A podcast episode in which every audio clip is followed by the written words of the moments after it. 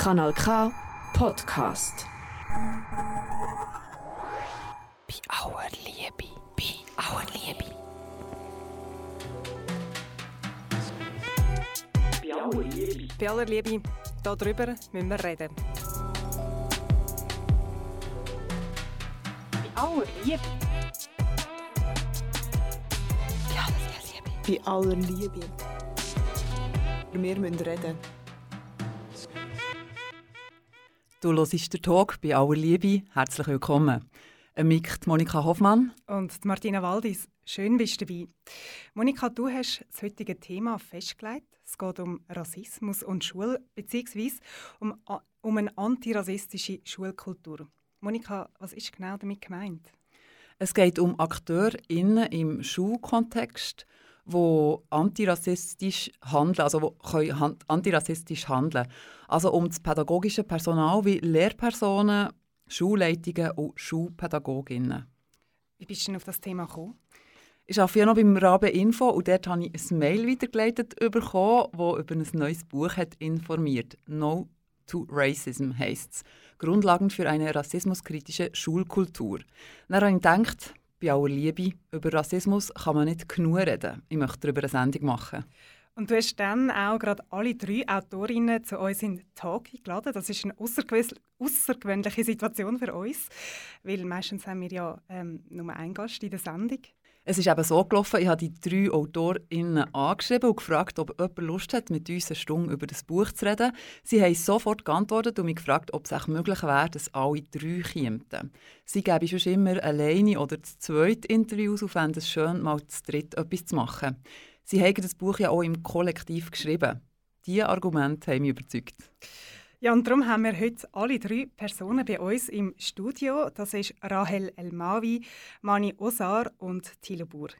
Bevor wir unsere drei Gäste begrüßen, hören wir von Lizzo «Truth Hurts».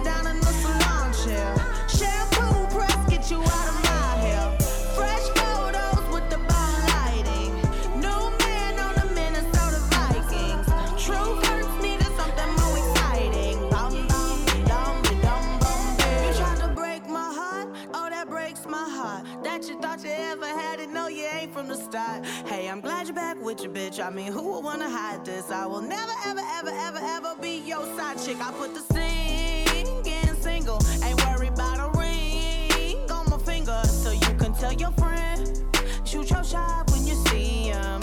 It's okay, he already in my DM.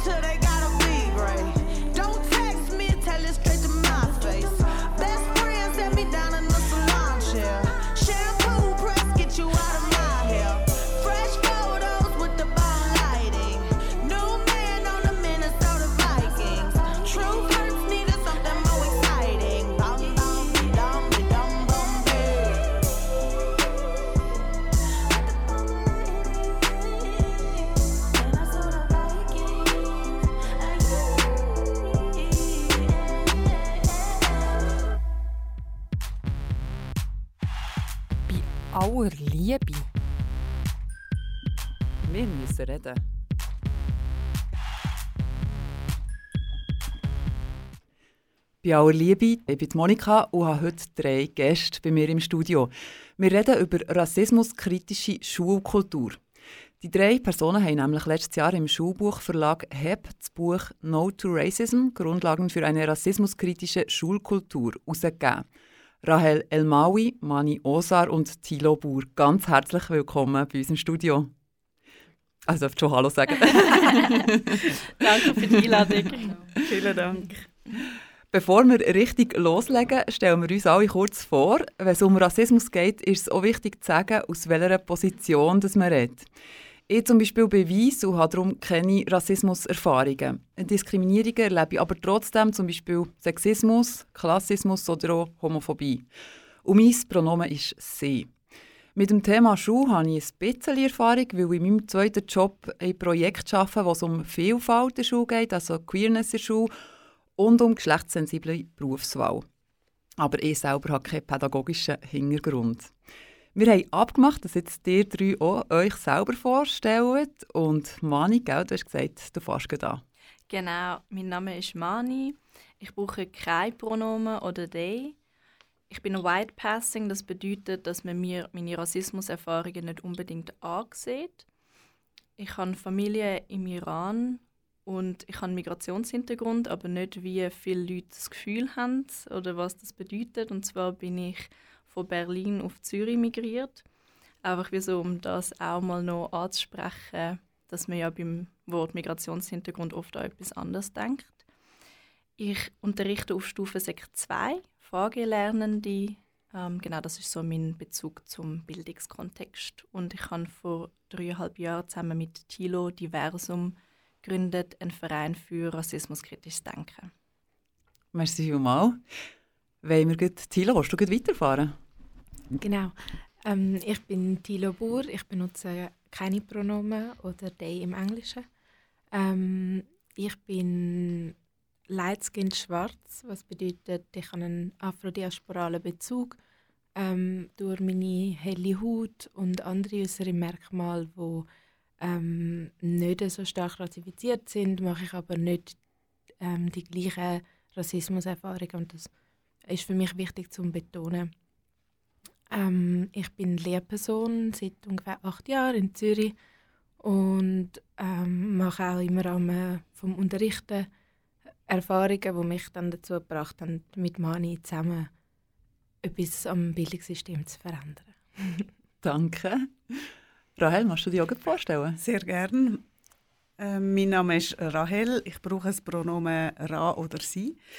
Ich bin ähm, auch eine Person mit Rassismuserfahrung. Ich nenne mich schwarze Person und bin aber auch eine Lightskin-Person, die ähm, andere Rassismuserfahrungen macht ähm, wie andere Leute. Ähm, ich brauche auch immer wieder das Wort rassifizierte Person. Ich habe ähm, auch aus dem Grund heraus das Netzwerk Blash, das schwarzfeministische queere Netzwerk Blash mitgegründet und äh, beruflich habe ich soziokulturelle Animation studiert und auf dem geschafft und dann sehr lange eben auch als Dozentin ähm, unterrichtet und bin immer noch am Unterrichten im Hochschulbereich. Merci vielmals euch drinnen für die offene Vorstellungsrunde. Wir gehen weiter zum ersten wichtigen Punkt. Ihr fällt euer Buch nach dem Einleitungskapitel mit der Frage an, was ist Rassismus? Und stellen von Anfang an klar, wir sind alle so, äh, rassistisch sozialisiert. Wie meint ihr das?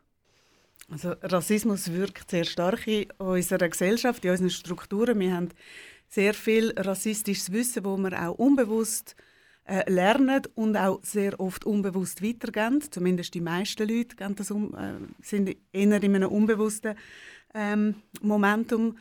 Ähm, das ist sehr stark auch geprägt von der Zeit, wo wir ähm, kolonial verstrickt sind als Schweiz. Es ist sehr stark auch ähm, prägt von der ganzen Rassentheorie, dass die Stereotypen, die Bilder, die kreiert worden sind, eben unbewusst weiter wirken und wir so Zuschreibungen machen an Personen und an Gruppen, wo immer noch auch angewendet werden und wirken, ganz stark eben auch im Schulbereich. Und warum ist es so wichtig, dass wir uns bewusst werden, dass wir alle rassistisch sozialisiert sind?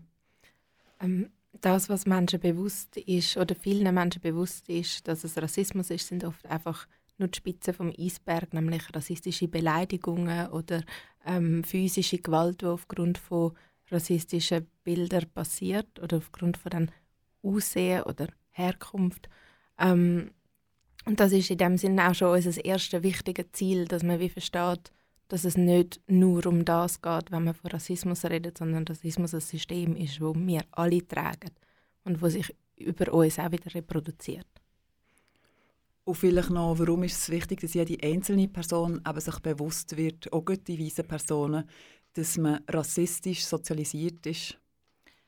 Ich glaube, das ist wirklich so einer der wichtigsten Punkte. Wir können ein System nicht überwinden, in dem also wenn wir nicht verstehen, wie das System entstanden ist und wenn wir nicht darüber reden können. Und auf das werden wir ja nachher auch noch eingehen, warum es uns oft so schwer fällt, um darüber zu reden.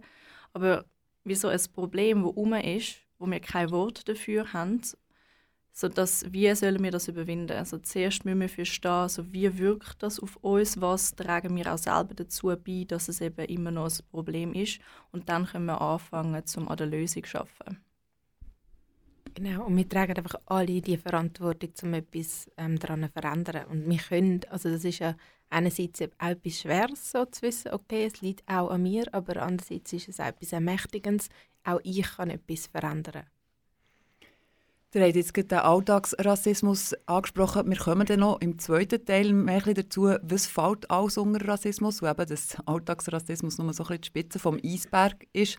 Wir wollen jetzt noch ein bisschen bei der rassistischen Sozialisierung bleiben, äh, wo wir eben alle haben und wo man eigentlich nur kann lösen kann, wenn wir alle uns so bewusst werden, dass wir das haben, und kritisch hinterfragt.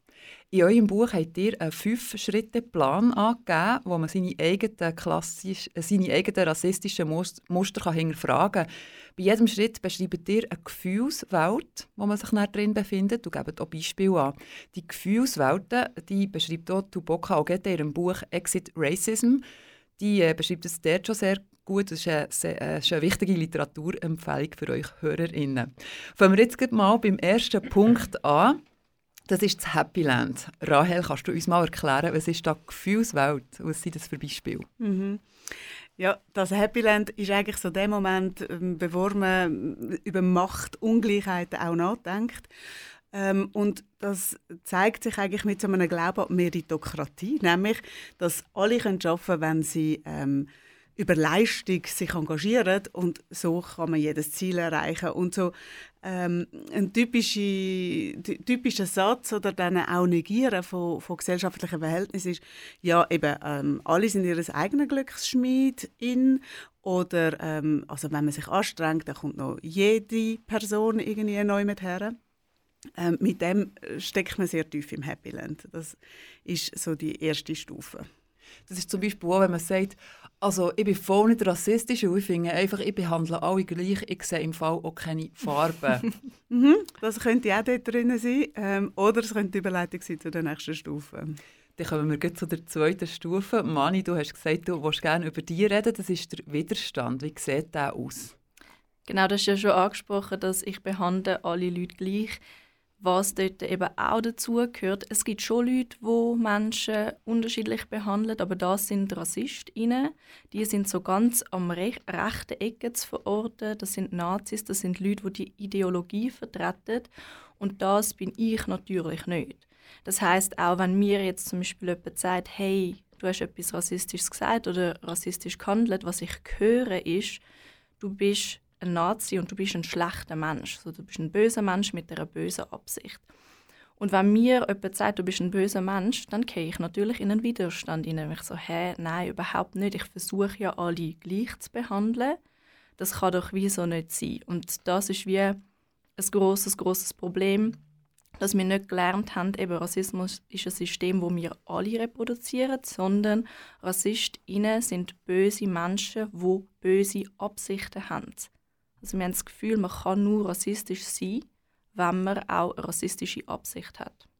Und bei diesem Widerstand geht es dann wieder, also wenn man dort einen Schritt darüber ausmacht und zum dritten Schritt kommt, geht es wieder zu akzeptieren, hey, nein, ja, ich bin auch rassistisch, auch wenn ich nicht rassistisch handeln ähm, Beim dritten geht es dann wiederum die Schuld zu spüren oder man hört dann auch oft die Schuldzuschreibung, wenn einem jemand auf Rassismus hinweist. Ich bin doch nicht schuld an dem, ich kann doch nichts dafür. Also man ist dann wie schon an einem Ort, wo man checkt, ah, es gibt Rassismus und eventuell reproduziere ich das auch, aber ich kann doch gar nichts dafür. Und ähm, das verunmöglicht einem einerseits wie so aktiv zu werden, weil man sich in dem inne, also wenn man in dem inne wie stehen bleibt und nicht kann äh, etwas dagegen unternehmen und andererseits kommt man auch schon so ähm, in eine Scham, also man ist in einem Schamgefühl inne, von ich habe das reproduziert und jetzt habe ich mich ein bisschen verhaspelt.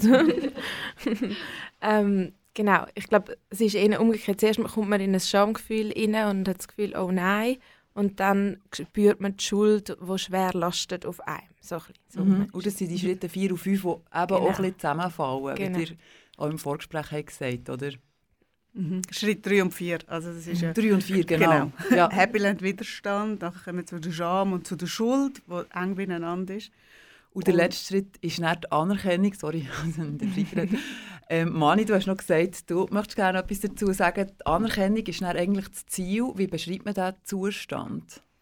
Das ist eigentlich ein Ort, wo man nachher eben nicht mehr in dieser Scham drin sein. Wir haben tatsächlich auch gerade darüber geredet äh, im Zug, dass es dann in Workshops kann passieren kann, dass Leute eben so in dem Gefühl sind von unglaublicher Scham und dort fast nicht mehr rauskommen, wenn sie mal verstanden haben, so es gibt so viele Situationen, wo ich tatsächlich Rassismus reproduziert habe und von dem Gefühl kommt man wie auch nicht weiter. Das heißt, so dort drin zu verharren, also es ist gut, um das mal zu spüren, aber es bringt nichts, um dort drin zu verharren, sondern irgendwann ist es cool, wenn man an einen Ort kommt, wo man einfach kann anerkennen kann, ja, das System gibt es, ich habe es reproduziert und jetzt habe ich eine Verantwortung, um etwas dagegen zu machen. Und das ist ganz, ganz wichtig, auch zu sagen, es bringt niemandem etwas, wenn man so mit dem Finger zeigt auf Leute, so ja, und du hast jetzt dort das und das schlecht gemacht, sondern wir alle haben eine Verantwortung, sobald wir mal verstanden haben, dass das System existiert, um in die Handlung hineinzukommen und wieso unsere eigenen Privilegien auch dazu nutzen, um etwas zu bewirken in der Gesellschaft. Du hast jetzt gesagt, wir alle haben Verantwortung. Betrifft der Fünf-Schritte-Plan nur weiße Menschen oder auch äh, Menschen, die von Rassismus betroffen sind? Also der betrifft alle, die nicht ähm, damit aufwachsen, zu verstehen, dass es System gibt, wo halt nicht einfach gut sind. Man merkt dann plötzlich so, oh, mein Glaube an, dass es bei uns doch alles so gut und schön ist und fair und Chancengleichheit, so das bricht alles zusammen. Und das ist schwierig zu nehmen. Entsprechend wird man das nicht annehmen und tut das abwehren. Und, und dann, wenn man es versteht, dann geht man in die nächsten Schritte hinein. Und das heißt also auch Leute mit Rassismuserfahrung äh, durchlaufen ähm, die verschiedenen Stufen oder Schritte. Ähm, und es zeigt sich aber auch ein anders, je nachdem in den Auswirkungen. Es ist, ähm, das finde ich immer wieder wichtig, auch zu diskutieren. Es ist nicht angenehm, Rassismus zu erfahren. Und auch da gibt es eine gewisse Abwehr und das nicht wollen an sich heranlassen. Mhm. Und ähm, eine Scham auch, das zu erleben, weil das sehr entwürdigend und schmerzvoll ist und braucht auch eine Anerkennung. Es ist aber eine andere Anerkennung. Mhm. Und es ist dann wie beides, oder? Man hat die beiden Seiten. Einerseits muss ich anerkennen, dass ich das erlebe und dass ich eben vielleicht nicht ähm, gesellschaftlich schutzbefohlen bin. Ähm, und andererseits muss ich auch anerkennen, dass ich das reproduziere und genau das Gleiche, was mir passiert, auch über anderem mhm. antun. Genau. Weil auch wir rassifizierte Menschen haben Rassismus gelernt und sind rassistisch sozialisiert. Mhm. Gegen uns selber und gegenüber anderen Personen. Mhm. Bevor wir näher zu den konkreten Ebenen von dem Rassismus kommen, hören wir einen Song. Der erste Song, den wir äh, hören, ähm, ist von Mani. Mani, was hast du uns mitgebracht und wieso? Ich habe Baroye von Sherwin Hajipur mitgebracht.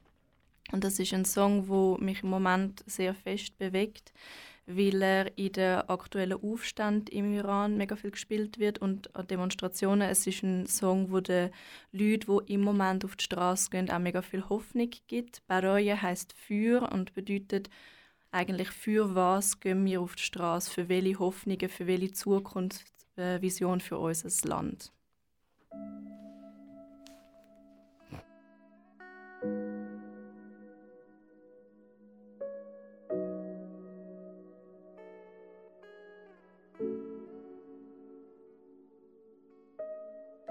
برای توی کوچه رخصیدن برای ترسیدن به وقت بوسیدن برای خواهرم خواهرت خواهرامون برای تغییر مغزها که پوسیدن برای شرمندگی برای بیپولی برای حسرت یک زندگی معمولی برای کودک زبال گرد و آرزوهاش برای این اقتصاد دستوری برای این هوای آلوده برای ولی و درختای فرسوده برای پیروز و احتمال انقرازش برای سگهای بیگناه ممنوعه برای گریه های بیوقفه برای تصویر تکرار این لحظه برای چهره ای که میخنده برای دانش آموزا برای آینده برای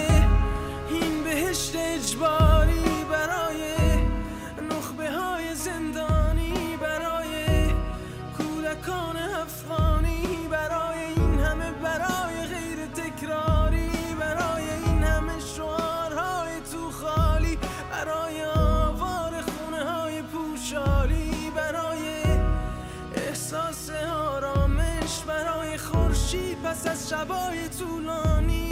برای های حساب و بیخوابی برای مرد میهن آبادی برای دختری که آرزو داشت پسر بود برای زن زندگی آزادی.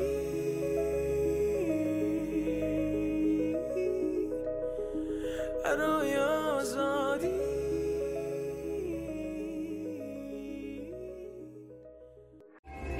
Kanal K.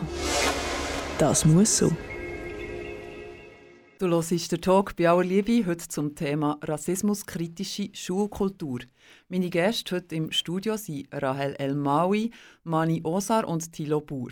Die drei haben kürzlich ein Buch «No to Racism – Grundlagen für eine rassismuskritische Schulkultur» herausgegeben.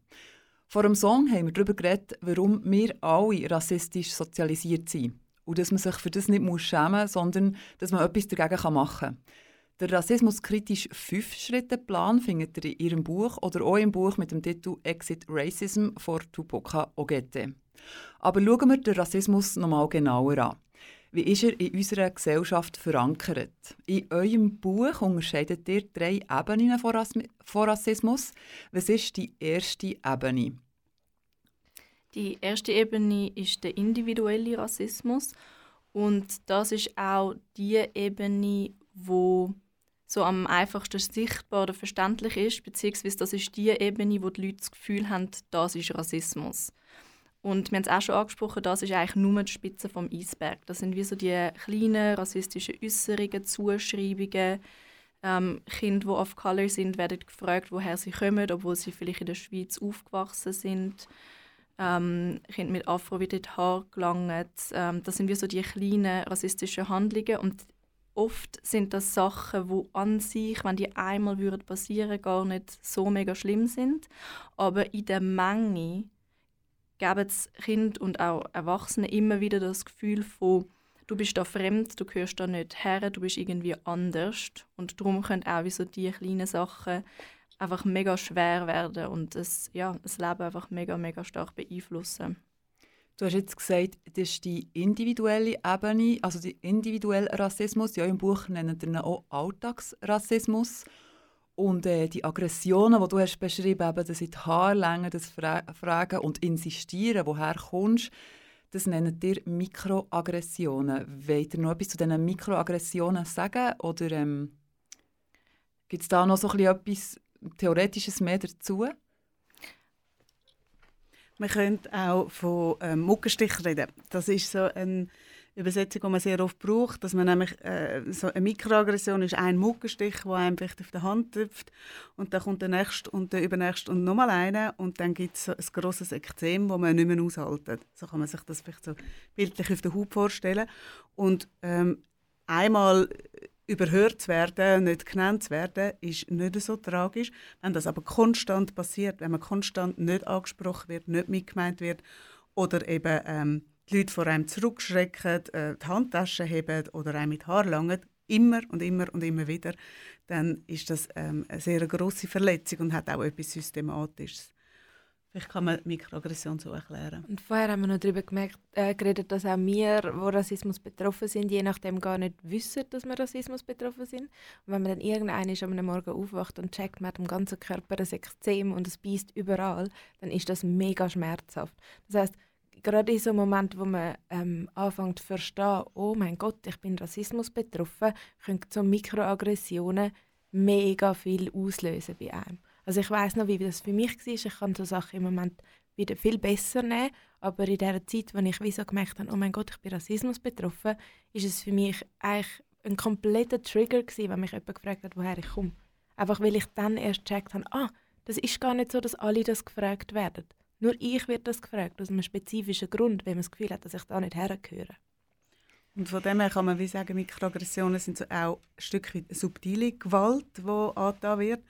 Und bei, auf der individuellen Ebene gibt es ja doch auch noch dann die, Aus, äh, die Form von einer physischen und psychischen Gewalt, wo wir noch über die Mikroaggressionen darüber rausgeht, ähm, wo äh, Leute erleben und das kann ähm, auf der Straße sein, das kann aber eben auch ähm, in verschiedenen anderen Kontexten sein, wo man ähm, Begegnungen hat, wo, wo sehr verletzend und entwürdigend sind, wo ein direkter offener Rassismus auch ist, wo, wo, äh, wo man erlebt. Oder nicht Mikroaggression Genau. ist. Genau. Das war jetzt die erste Ebene, eben der Alltagsrassismus, den ihr im Buch auch schreibt. Das ist das, was die Leute am meisten wie kennen und wissen oder auch schon ein bisschen davon haben gehört Kommen wir zur zweiten Ebene. Thilo, du hast gesagt, du willst gerne etwas dazu sagen, die institutionelle Ebene. Was ist das für eine Ebene und wie zeichnet sich die aus? Bei der institutionellen Ebene geht es wiederum, dass wenn ähm, es keinen interpersonellen ähm, Rassismus gäbe, dann wären die institutionellen Strukturen schon so, dass, es, dass sich Rassismus trotzdem reproduziert. Das geht dann zum Beispiel um Regeln, wo so sind, dass sie rassismusbetroffene Menschen benachteiligt. Im Kontext Schule ist das dann zum Beispiel, ähm, wie man Kopftuch handhabt. Ob Lehrpersonen zum Beispiel dürfen das Kopftuch haben, was das für die Repräsentation bedeutet, wenn sie das nicht dürfen ähm, und was das auch für ein Team bedeutet, wenn halt äh, gewisse ähm, Menschen einfach ausgeschlossen sind, für zum dort können mitschaffen. Ähm, genau. Ich glaube, das mal als erstes. Also das, oder ja, vielleicht das zeigt sich dann halt auch in so Sachen wie der Selektion. Das finde ich auch etwas, was mega anschaulich ist. Ähm, wir wissen seit Jahren, wenn nicht Jahrzehnten, dass rassismusbetroffene Kinder und Jugendliche in der Se äh, Selektion benachteiligt sind. Und in der Lehrpersonenbildung geht man wie nicht genug auf das Thema ein oder man macht nicht so etwas, dass es sich verändert. Man macht etwas, man bastelt etwas, aber man macht nicht so, dass es sich verändert. Und dort reden wir ja von Chancengleichheit, die einfach nicht gewährleistet ist. Das war jetzt der institutionelle Rassismus, also Institutionen, Schweizer Institutionen in unserem Fall, die Rassismus reproduzieren, ohne das zu hinterfragen. Die dritte Ebene ist die Struktur, also der strukturelle Rassismus. Rahel, kannst du das noch ein bisschen erklären, ausführen? Manchmal sagt man auch gesellschaftlicher oder kultureller Rassismus zum strukturellen Rassismus, um zu zeigen, dass es so eben unsere ganze Gesellschaft durchwebt und in unseren Handlungen drin ist. Das ist gemeint mit Kultur. Ähm, und das heißt, es sitzt eben sehr tief und bedingt auch die anderen Ebenen von Rassismus ähm, oder auch von Diskriminierung, weil wir ähm, weil das über, über eine lange Tradition gelernt, ähm, ähm, gelernte Stereotype sind, wo man eben äh, immer wieder anwendet und mit denen ähm, wie Vor Vorschub leistet oder begünstigt, dass eben die, die rassistische Kultur kann weitergehen Und ein Beispiel, das man kann erwähnen ist, dass zum Beispiel im Lehrplan 21 das Wort Rassismus nicht zu finden ist. Also das heißt, wir als Gesellschaft haben uns entschieden, dass wir keine rassistische äh, oder eben antirassistische Aus- und Weiterbildung anbieten. Das heißt, also weder ähm, müssen dann Schulen etwas machen dazu, das sind dann wieder die Institutionen, ähm, aber wir müssen nicht hinschauen, wie Rassismus in unserer Gesellschaft wirkt. Und das sind, sind Beispiele von strukturellem Rassismus. Auch, dass wir in der Schweiz ein schwach ausprägte Kultur haben, über Rassismus zu reden. Also das, wir haben auch wenig Begrifflichkeiten, wir haben wenig Wort, wir haben auch wenig Gesetze. Äh, das gehört auch zu strukturellen Rassismus, wo Leute schützen. Ähm, und wir tun zum Beispiel die Verstrickung vor der Schweiz, wie die Schweiz eben an dem rassistischen System aktiv mitgeschafft hat. Ähm, auch die ganze Rassentheorie ist die Schweiz ein Hub gewesen, also die ist sehr stark von der Schweiz her auch geprägt worden. Das wird nicht diskutiert, nicht bearbeitet und durch das verschwiegen wir das Thema und es bleibt eben in unserer Kultur so unsichtbar subtil, das gilt es irgendwann aufzubrechen. Und wenn wir jetzt zum Beispiel Nehmen wir ein Beispiel, wo man viel davon hört, je nach Kontext, äh, Racial Profiling auf welchen Ebenen, also ich sage extra welchen Ebenen, weil es wahrscheinlich nicht nur auf einer stattfindet, können wir das mal an diesem Beispiel besprechen. Wo findet es statt, das Racial Profiling? Also ich finde dort ähm, zuerst noch wichtig zu erwähnen, das ist jetzt eine Form von Rassismus, wo auch halt Gender ein mega großes Thema spielt und da sieht man auch so die Verwobenheit von den unterschiedlichen Diskriminierungsformen also das, ja, ja, das ist etwas, wo Männer sehr viel häufiger oder als Männer gelesene Personen sehr viel häufiger erleben als als weiblich gelesene Personen. Ähm, das ist sicher etwas. Natürlich, man sieht eine Person, es hat mega viel mit Wahrnehmung zu tun in dem spezifischen Moment, wo sich dann Menschen entscheiden, okay, diese Person kontrolliere ich jetzt, diese Person kontrolliere ich, kontrolliere ich nicht. Ich meine, wir alle ähm, haben diese Situationen erlebt oder wieso ähm, sicher schon beobachtet, wer wird jetzt da ausgewählt.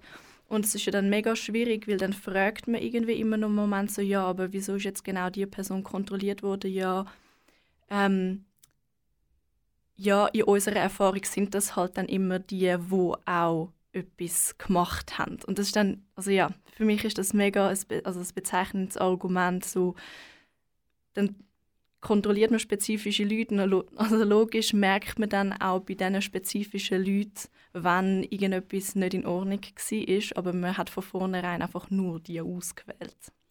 Und von der Ebene her würde ich sagen, Racial Profiling kann man sehr fest als eine Praxis eben von Polizei, äh, Sicherheitsdiensten etc. Ähm, benennen. Dann würde man das für eine institutionelle Ebene tun. Und da wir aber als Gesellschaft die Bilder tragen, muss man sehr eng verknüpfen mit dem strukturellen Rassismus. Mhm.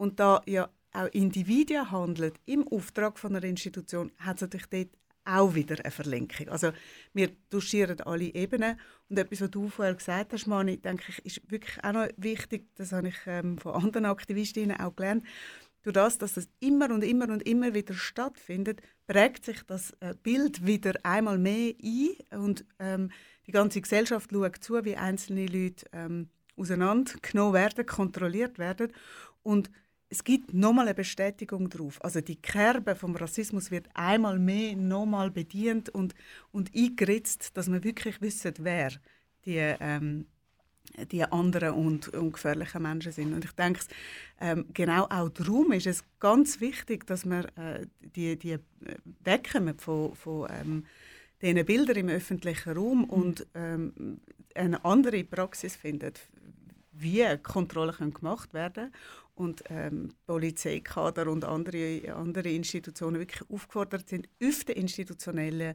Ebene äh, die Verantwortung zu übernehmen, ihre Leute anders zu schulen, andere Aufträge zu geben ähm, für die Aufträge, die sie haben. Und das geht ja dann auch so weit, dass es sich zeigt, auch in anderen Kontrollen, jetzt zum Beispiel bei Gob und Migro an der Kasse, wo man selber kann scannen kann dort wird es ja nicht institutionalisiert im Sinne von, dass es irgendwo einen Text gibt, ähm, wo steht, kontrolliere Leute, die so und so aussehen.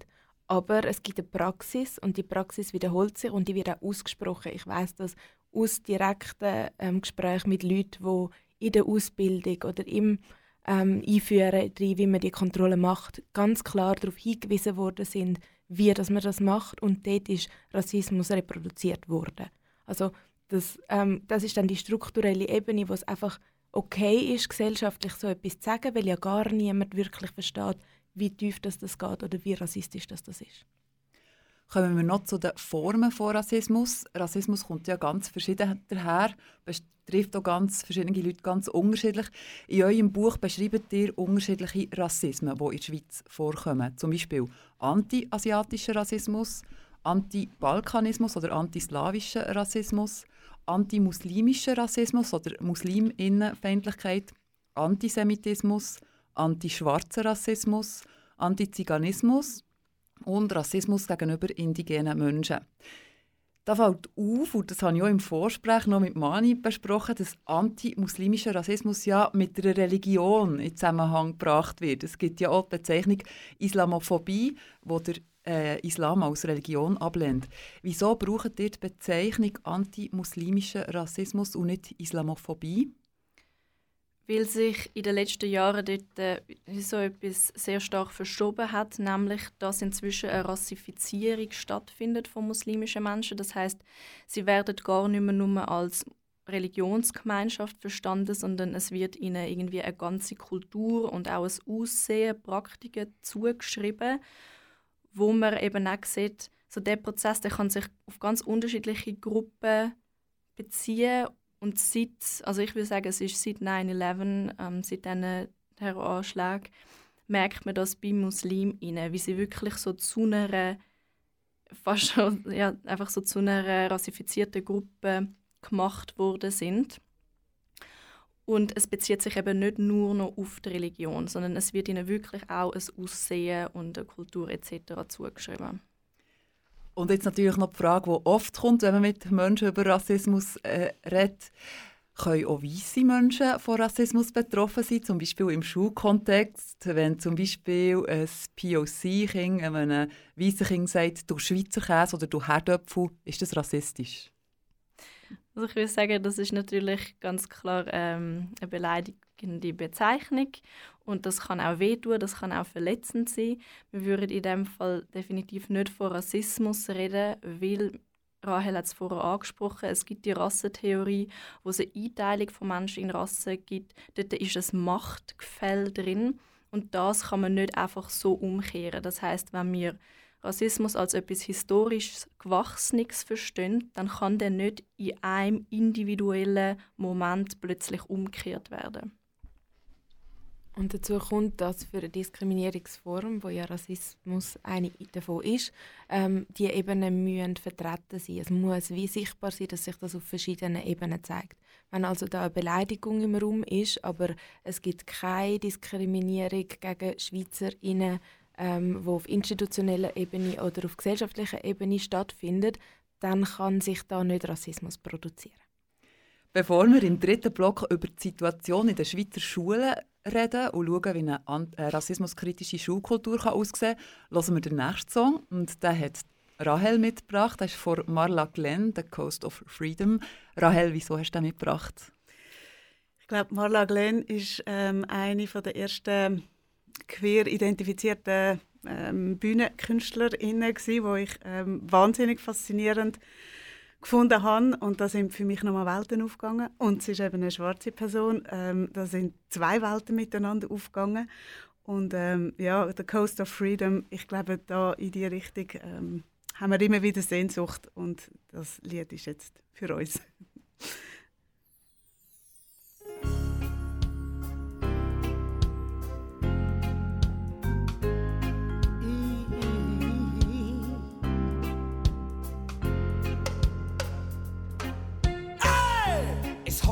understand this. I'm feeling that something's going on. It's time we take a break and talk a while. Now you know there's people of this world who have needs like you and me. So let's bring our hearts together. Cause you know what the problem is the cost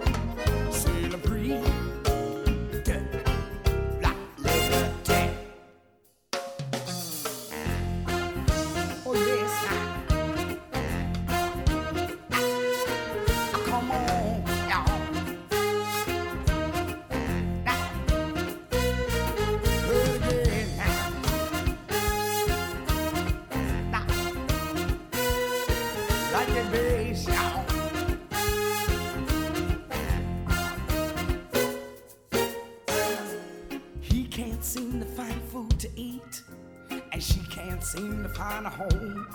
Cause they are holding our precious land to build all worth taking on. What's your problem now? Don't you think you have enough?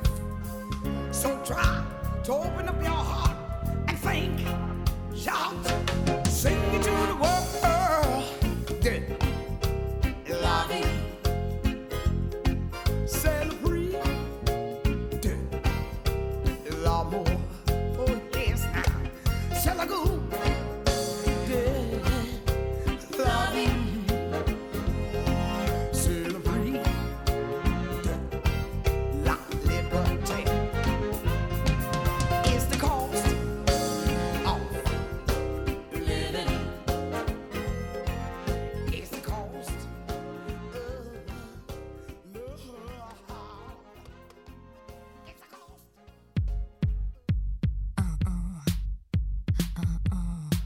Aller Liebe. Aber wir müssen reden. Du hörst den Talk bei aller Liebe heute zum Thema rassismuskritische Schulkultur. Meine Gäste heute im Studio sind Rahel Elmaui, Mani Osar und Thilo Buhr. Die drei haben kürzlich ein Buch «No to Racism – Grundlagen für eine rassismuskritische Schulkultur» herausgegeben. Wir haben darüber geredet, welche Ebenen von Rassismus das man unterscheiden kann. Jetzt geht es um die Situation der Schulen in der Schweiz und wie man eine rassismuskritische Schulkultur etablieren könnte. Thilo, du unterrichtest auf der Primarstufe, Mani, du auf Stufe Sek 2 und Rahel, du gehst an Hochschulen Unterricht. Gibt es da Unterschiede? Könnt ihr mal alle drei von euren Schulstufen ein bisschen erzählen und die Schwierigkeiten benennen? Thilo, willst du gleich anfangen? Ich glaube, ich fange an, glaub, einfach weil es auch Sinn macht, wenn die Kinder zuerst bei mir durchgehen. ähm, bei mir sind Kinder zwischen Kindergarten bis 6. Klasse. Ähm, in meinen Augen eine sehr vulnerable Zeit, eine Zeit, wo ähm, sie mega viel lernen, wo, mega, wo, wo sie die Sachen aufsaugen wie Schwämmli. Und ähm, ja, es reproduziert sich umso tiefer das die Stufe ist, habe ich das Gefühl, amix umso mehr Rassismus in Lehrmittel und äh, Kinderbücher. Das finde ich ähm, ist eine Form, wo, wo recht extrem ist. Also ähm, Kinder im Kindergarten lernen ähm, indigene amerikanische Menschen neben Tieren zu benennen, während sie keine anderen Menschen lernen zu benennen. Und das ist ganz normal. Ähm, das findet man in fast allen Kindergärten. Und das ist also eine Stufe, es gibt keine Repräsentation oder extrem wenig Repräsentation. Und die, was es gibt, ist dann so. Ähm, und dann, ja, was ich bei mir an der Stufe halt als Rassismus betroffene Person, ähm, als betro äh, betroffene Lehrperson gesehen, ist einfach so, dass die ein oder oftmals die einzige rassifizierte Person sie in einem weißen Team.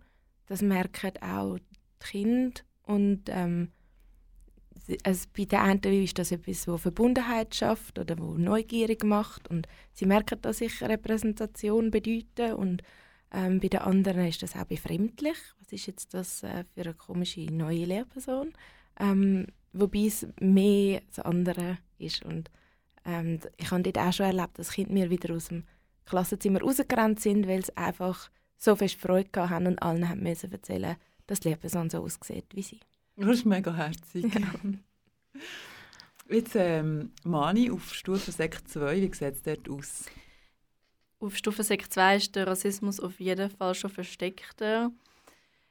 Ich finde, es zeigt sich, oder sagen wir so, die Sachen, die jetzt einfach gerade in meinem Schulalltag wieder mega Thema sind. Wir thematisieren so Sachen wie Migration und dann müssen irgendwie lernen die Push- und Pull-Faktoren von der Migration benennen, ohne dass wir jemals darüber geredet haben, was eigentlich Europa für, ähm, für einen Einfluss könnte haben, historisch gesehen, dass es überhaupt so große Migrationswellen gibt. Und ich thematisiere das dann mit meinen Lernenden und bin oft die erste Lehrperson, die das macht. Also ich frage dann, wer von euch hat etwas über Kolonialismus gelernt. Dann strecken vielleicht zwei, drei auf. Dann die Rolle von der Schweiz, dort streckt ganz bestimmt niemand auf. Und ich sehe es wie einfach nicht ein, dass ich so lose soll die heutigen Migrationsströme mit ihnen anschauen und nicht thematisieren, warum sind die so, wie sie sind.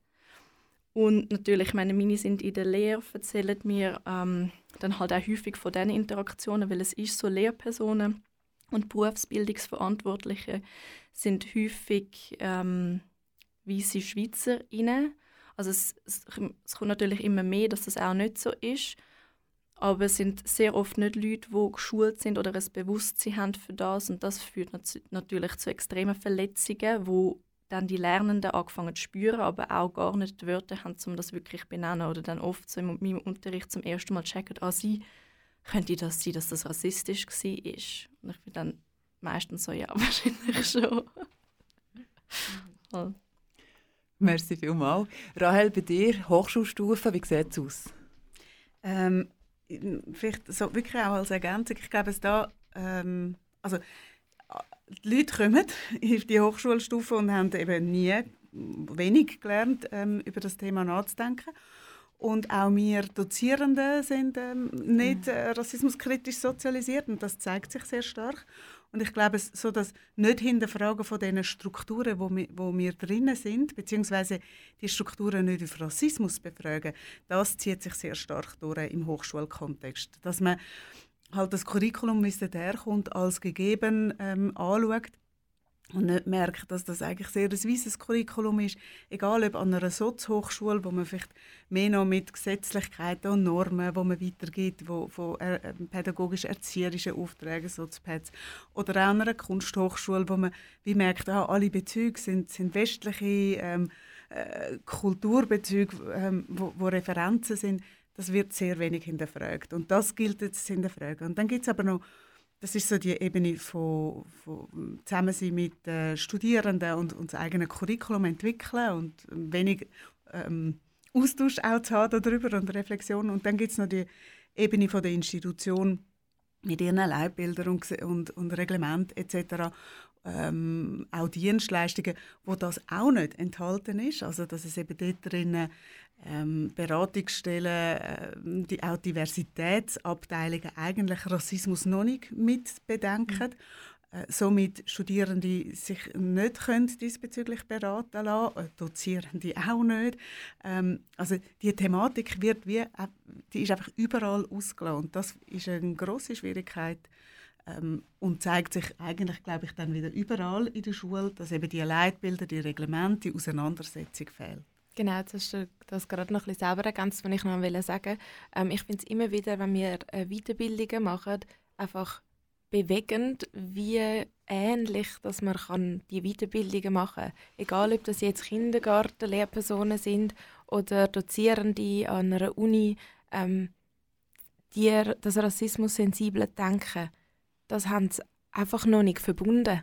Es ist wie so, man weiß dann zwar, was die Epoche Kolonialismus alles mit sich bringt, aber äh, der Blick darauf ist so weiss prägt, dass man gar nicht hinterfragt, dass es ein bisschen komisch ist, dort Vor- und Nachteile aufzuzählen, zum Beispiel. Und das dann so sichtbar zu machen, ist überall ein bisschen das Gleiche. Was dir erzählt, ist recht massiv. Ich wollte nämlich fragen, wo setzt man an? Und ihr habt jetzt extrem viele Beispiele genannt, wo man ansetzen kann in Weiterbildungen, Workshops, in ähm, Leitbilder, eigentlich auf jeder Ebene. Mm. Weiss ich gar nicht, wie wir am besten weitergehen wollen. Eben, es gibt, auf jeder Ebene kann man ansetzen, und, aber es wird sicher auch auf jedem, jeder Ebene äh, wird man auf Widerstand treffen. Wie geht ihr oder wie geht man mit dem Widerstand um? Weil ich nehme an, ihr trefft ja selber, wenn ihr die Themen einbringt, auch auf Widerstand. Und schön wäre es ja, alle Menschen würden die Themen einbringen, nicht nur Rassismus-Betroffene. Wie geht man mit Widerstand um? Also ich glaube, einmal kann man damit umgehen oder hat wie so Strategien, wo man merkt, okay, ähm, eben, wir, wir haben ja inzwischen auch einen ganzen Koffer an Möglichkeiten und ich finde es aber auch wichtig, gerade wenn man selber an einem Ort schafft oder in einer Institution drin ist, muss man auch auf seine eigenen Ressourcen schauen und sicher sich bewusst sein, man kann Sachen nicht einfach allein durchstieren. Also weil man auf so vielen Ebenen muss muss, ist es extrem wichtig, zum Verbündete zu finden. Also Leute kontaktieren, wo man das Gefühl hat, so, ah, ihr seid auch bereit, um mit mir mitzuziehen, dass man einfach sich nicht so allein fühlt in einer riesigen Institution.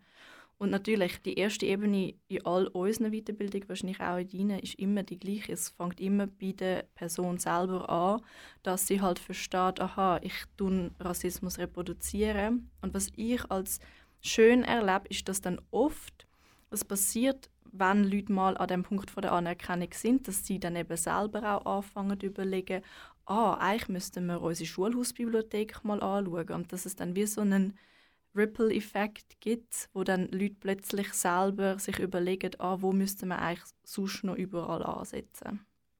Und ich glaube auch, ähm, dass man das Augenmerk auch auf, auf die Schulen kann richten oder, oder auch die Personen, die auf den Weg gehen wollen. Und ähm, das erlebe ich immer wieder, dass wenn Leute dann eben so als Multiplikatorinnen in die Schule gehen und dann eben vielleicht auch noch Verbündete suchen, dass andere Leute auch merken, okay, es, so, es, es passiert gar nicht so viel. Es ist, ich glaube, sehr viele Leute kommen auch mit einer gewissen Angst rein, Unwissen ähm, zu zeigen mhm. oder ähm, auch, auch eine Angst, von, von, dass, dass, dass halt das ganze Weltbild erodiert und, und wie stellt man das wieder auf?